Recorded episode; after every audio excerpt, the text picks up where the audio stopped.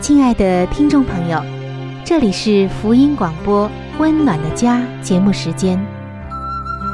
家是沙漠里的绿洲，是生活中的避风港。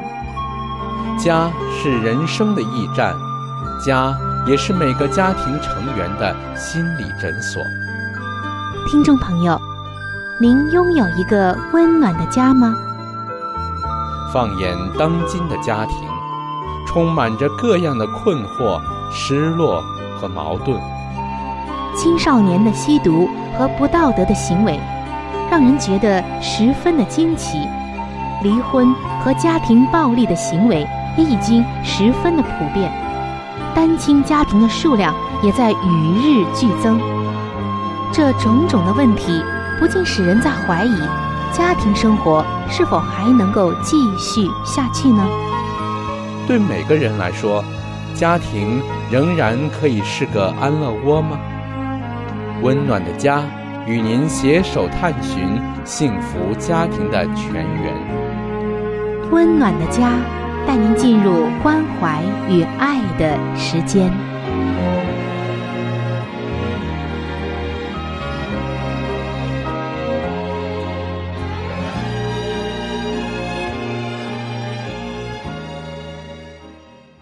各位亲爱的听众朋友，大家好！很开心，我们一起来到由希望之声福音广播电台为您带来的福音节目《温暖的家》当中。我是主持人春雨。听众朋友，我们知道，一个婚姻是由一男一女的结合组成的，他们的结合就产生了婚姻和家庭。圣经也说。二人要成为一体。在近几期的节目中，我们一直分享着圣经的这一节经文。上帝说：“人要离开父母，和妻子联合，二人成为一体。”听上去是那么的简简单单，可是有的时候，人们又要问了：为什么二人成为一体之后，又有着那么多的矛盾？那么多的征战呢？原因就是我们并没有搞清楚上帝所说的二人成为一体的真正含义以及条件。在前几期的节目中，我们分享了一部分，相信不仅仅能够帮助到我们对这节圣经的理解，也能够对我们的婚姻带来很多的益处。我们说到。在与配偶真正进入合一之前，你自己必须先成为一个完整独立的个体，否则呀，就不能够给日后的婚姻打下一个坚实良好的基础了。在上一期的节目中，我们说到，如果夫妻双方原来在结婚之前就不够完整、不够成熟，却企图。借着与具备自己欠缺特质的人结合，来解决自己的不完整，这迟早啊要爆发冲突的。夫妻双方必须先努力的来发展成两个完整的个体，才有可能根据两人真正的亲密度结合成一体，而不是建立在来自对方虚假的安全感上。你不要想着。我在这一方面有缺乏，和他结婚之后就能补足我的缺乏了。要知道，成长是没有快捷方式的，不要以为你找对了人就可以跳级。因为，上帝要我们明白，在与配偶真正的进入合一之前，你必须先成为一个完整独立的个体。以下的清单。就是配偶双方都必须同时具备的能力，是不能够向对方借用的，是你自己要去成长、发展和完善的。我们来看一下这个清单里都有什么样的内容。首先就是与人建立情感的关系，还有在适当的时候与人分享内在的感觉，或向人显露自己的弱点。适度的果断与掌控的能力，能够向人说不，具有采取主动的驱动力，基本的组织能力，真实但并非完美。再有就是能够接受不完美，有恩慈，能饶恕，懂得悲痛，还能自主的思考，并能表达自己的意见。再有就是学习成长，发挥自己的特长，有责任感，贯彻始终。另外，像做个自由的人，不受内外在因素的左右，有自然的性取向，有属灵的生活，有道德感，还有就是有平衡的这种智能生活。以上的这张清单，其实。是我们每一个人都应该拥有的。这些做人的基本能力，是我们在婚前应该具备的。如果少了一项，甚至更多，婚姻呢就会有危机、有矛盾、有冲突。也许你已经进入了婚姻，发现自己在以上的清单所列的项目中有欠缺，那么现在就是你要发展自己。让自己成长、弥补欠缺的时候了。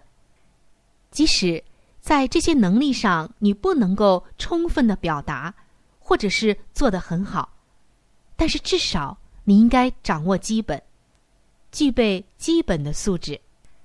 听众朋友，在今天，上帝要你和你的先生或者妻子各自培养出这些属灵以及属人的特性。如果说你们已经全备，那么就可以准备合一了。那么可能你要问啊，我应该如何培养这些特性呢？要如何才能变成一个又成熟又全备的人呢？成人的基本条件都有哪些？婚姻专家们概括成以下的五点：第一点就是成年人。会为自己的产业负责。第二点是要求对方为自己负责。第三点就是看重自己以及配偶的产业。第四点就是要明白一个道理，就是你不是我。第五点就是尊重彼此的自由。在接下来的时间里，还有节目当中，我们将会详细的。和大家一起来探讨这五点的内容究竟是什么，它的真实含义在哪里？今天我们来看一下第一点，就是成年人要为自己的产业负责。记得在前一段时间的节目中，我们曾经说到，为个人界限内心灵产业负责的重要性。那今天。让我们再来看一次这个重要的清单，也就是你心灵的产业都有哪些？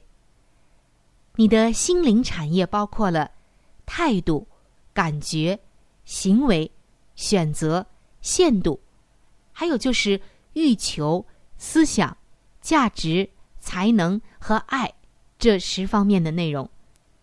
在这属于你的十个心灵产业当中。我们首先要关注的是爱，因为在圣经中，上帝告诉我们，虽然他赐给人们很多的恩赐，但是在百般的恩赐当中，最大的恩赐却是爱。因为上帝他就是爱，爱就是上帝。一个人如果没有了爱，那么他在其他的精神领域和心灵产业方面很难把握好。我们也看到，人要认清自己对这些心灵产业的所有权。首先呢，就是要有爱，有耶稣基督的爱，这样你才可能在其他的心灵产业中负好自己的责任，负对自己的责任。那么，需要负起责任，就要谈到缺乏责任感会有什么样的后果。其实，当人缺乏责任感啊，会有这样的一个表现，那就是开始怪罪别人，失去了解决问题的能力。因此，作为一个成年人，或是一个成熟完备的人，首要的条件就是能够为自己的心灵产业负起责任。一个人如果他对自己都不能负责，他对别人又怎能负责呢？他的婚姻啊，只有开倒车。双方如果放弃自己的主权，一味的将责任推给对方，或者要求对方赔罪，那么这个婚姻能不出问题吗？能没有冲突吗？比如说，假如妻子不为自己的感觉负责，那么每当她不开心，就开始责怪丈夫，责怪丈夫的家人，或者是其他的人与事。她不负责任的心态，好像在说。我心情不好，都是你做错事，都是你们家人造成的，你们不该这么做，都是你们害的。其实可能啊，造成你的伤心、你的痛苦、你的损失的，的确有对方的过犯，然而，你却要为你自己的身体健康、为你自己的心灵健康去做调整，去负责任，你不能一味的。让自己陷在里面。多少婚姻的破裂，都是因为一方仰赖另外一方要给自己提供快乐、安全感或完整的感觉而导致的。如果对方不能给你提供快乐、安全、完整的感觉，你就一味的责难，那么婚姻啊就开始有危机了。那么如何才能避免它呢？首先，双方要为自己心灵界限内的一切所有物负责任。这一点我们在前一段时间的节目中已经讲过。其次就是双方要求对方负起自身的责任，这一点也很重要。当我们能够为自己负责的时候，我们也要要求对方为自己负责。有关于。要对方为自己负责这方面的内容，我们将会在下一期的节目中和听众朋友来分享。欢迎您能够到时收听。现在又到了好书分享的时间了，我们来听一听今天的好书分享有怎样的好信息要带给我们。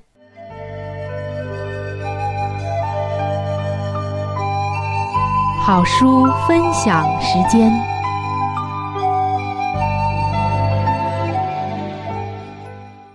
各位收音机前的听众朋友，各位亲爱的弟兄姐妹，您现在所收听的节目是由希望之声福音广播电台为您带来的《温暖的家》，我是志鹏。现在又到了这个节目当中的一个小环节，叫做好书分享。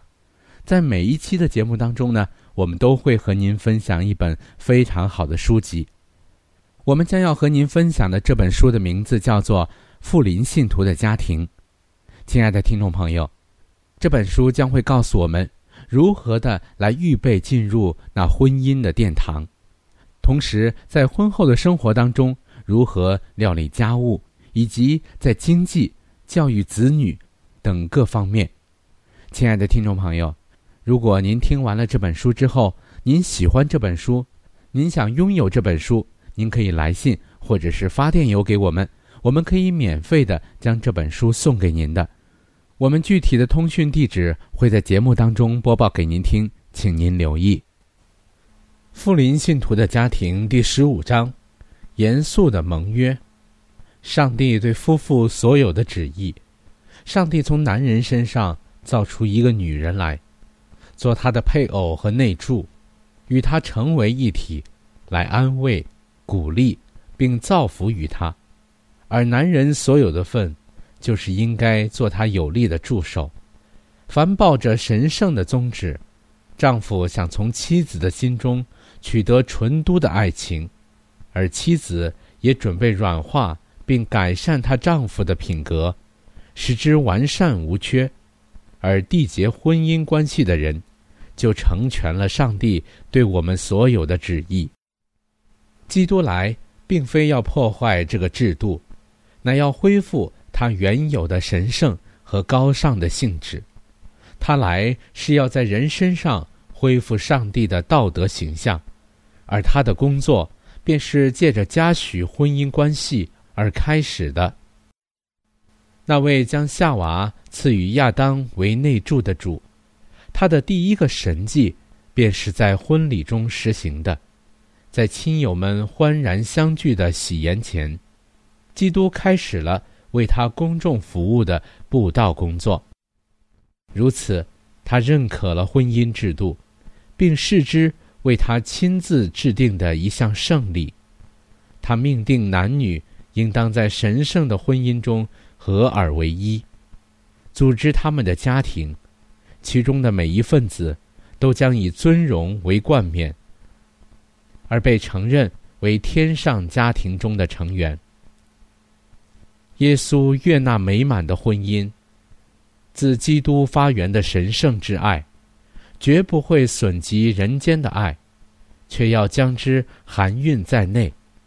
借着基督的爱，人间的爱才得以炼净，而趋于纯洁、高雅、尊贵。人间的爱尚不与神圣的性情有份，且接受陶冶而向天生长，就永不会结出宝贵的果实来。耶稣深欲见到许多美满的婚姻、幸福的家庭。婚姻正如上帝托付人类持守的其他佳美的恩赐一样，已被罪恶所败坏，而福音的作用，就是要恢复它原有的纯洁与美满。基督的恩典，也唯有这恩典。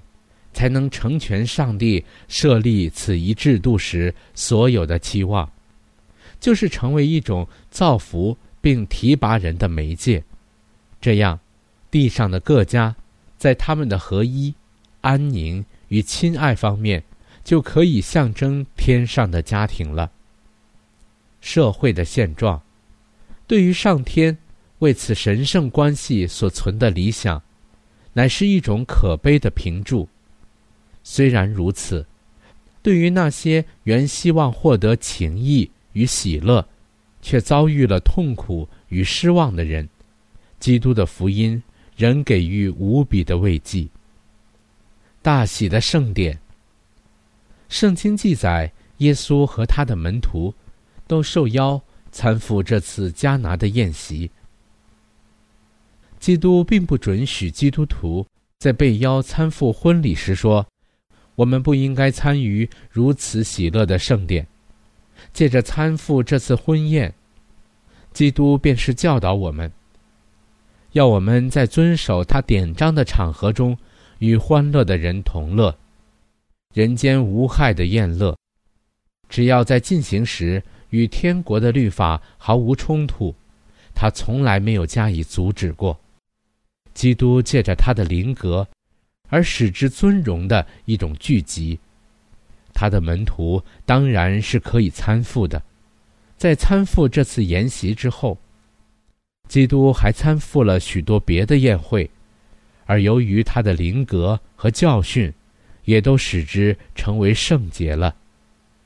举行婚礼时，不宜炫耀、浪费或狂欢，婚礼往往成了炫耀、浪费。和放纵私欲的举动，但倘若男女双方在宗教信仰和生活习惯上都很协调，一切事情也都很合适，而且在举行婚礼的时候也没有铺张浪费的现象，那么这样的婚礼就绝不至于招致上帝的不悦了。即或双方完全相配，也没有什么理由。必须大肆铺张或任意浪费。举行结婚典礼而配以狂欢、喜笑和虚饰伪装，在我看来，乃是一件极不适宜的事。不，这乃是上帝所命定的大礼，应该以非常严肃的眼光正视这一件事。在地上建立家庭的关系，用意乃要借此表明。他们将来在天上家庭里的情形，当随时以上帝的荣耀为前提。好了，亲爱的听众朋友，亲爱的弟兄姐妹，好书分享这个环节呢，我们今天就和您暂时的分享到这里。那如果您对这本书籍非常的感兴趣，希望得到这本书籍的话呢，请您来信告诉我们，我们会免费的将这本书送到您的手中的。来信请寄香港九龙中央邮政局信箱七一零三零号，你写“春雨收”就可以了。如果你给我们发电子邮件也是可以的，这样更快捷一些。我们的电邮地址是 c h u。n y u 小老鼠 v o h c 点 c n，好了，亲爱的听众朋友，我们期待着您的来信。下面呢，我们将时间继续交给春雨姐妹。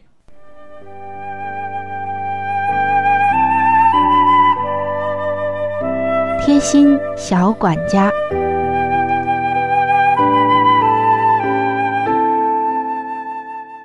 各位亲爱的听众朋友。欢迎来到贴心小管家的时间，我是您的朋友春雨。听众朋友，您知道吗？一根小小的吸管，用绳子一穿，就变身成了一个多用的收纳架，可以把领带、丝巾、小装饰品等等的物品整整齐齐的挂起来，节省空间，拿取方便，还可以随意调节，非常的美观。可能啊，你在想了，吸管真有这样的妙用吗？是的，不仅有啊，制作起来也很简单。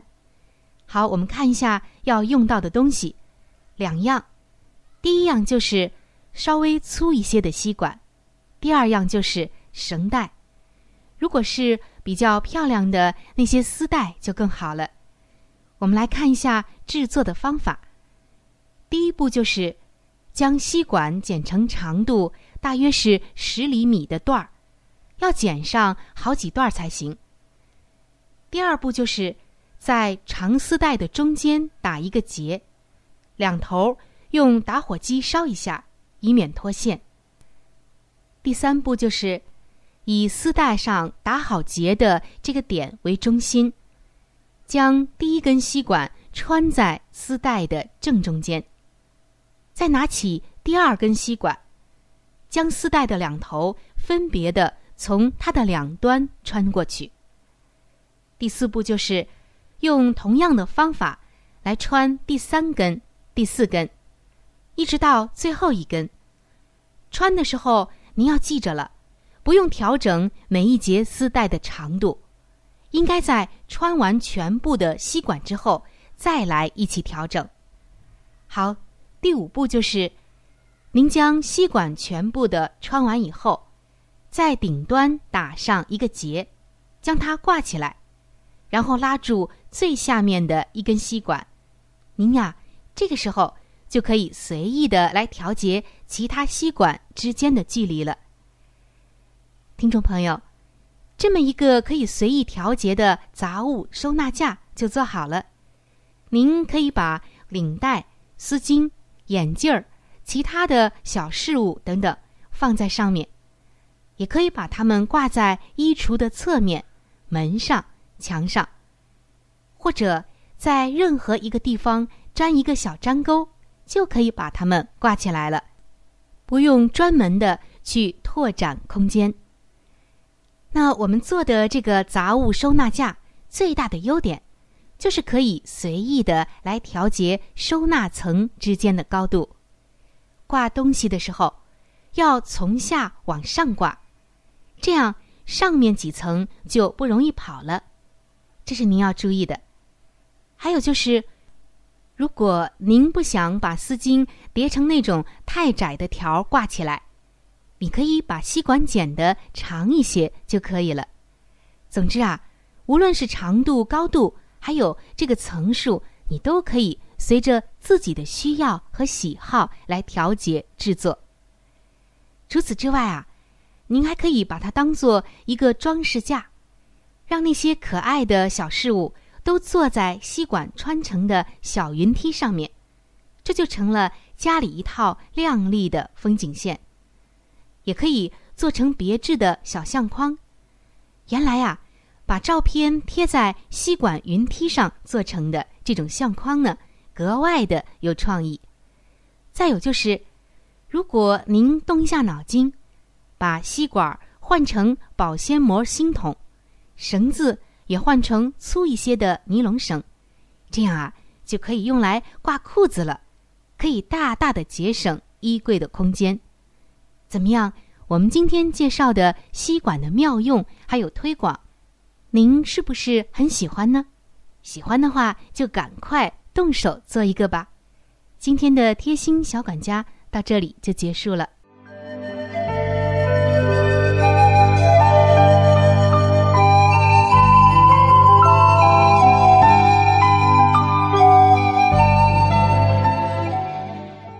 各位亲爱的听众朋友，时间过得真是很快。今天的话题呢，就和您先分享到这里了。如果您对于家庭或者是有关于家庭的话题，有着什么样的问题、想法与建议，或者是一些美好的经验与见证，春雨在这里是非常的欢迎你能够写信或者是发电邮给我。那如果你在家庭方面遇到一些问题，或者遇到一些难处，我们也是非常的希望能够成为你最知心的朋友。你可以来信告诉我们你心中的问题、困惑与烦恼。我们会尽我们的所能帮助到你。另外，在我们这里也为您准备了一些与家庭有关的资料，是可以免费的赠送给您的。如果您有需要，那么拿起你的笔或者是发电邮，赶快和我联系吧。您将会得到这些美好的礼物。那如果您是要写信，来信请寄香港九龙中央邮政局信箱。七一零三零号，来信请寄香港九龙中央邮政局信箱七一零三零号，春雨收就可以了。春是春天的春，雨是雨水的雨。我再说一遍，春是春天的春，雨是雨水的雨。那如果您是用电子邮件的话，请记我的电子邮箱，我的邮箱是。c h u n y u 就是春雨的汉语拼音。接下来是小老鼠 v o h c 点 c n。我再重复一遍，我的邮箱是 c h u n y u，也就是春雨的汉语拼音。接下来呢？是小老鼠 v o h c 点 c n，还有就是，如果您有话想和志鹏说，也可以通过我转交给志鹏。好的，最后非常的欢迎你能够来信或者是上网和我们联系。本期的节目就到这里了，下期节目我们再会。愿上帝赐给您一个温暖的家。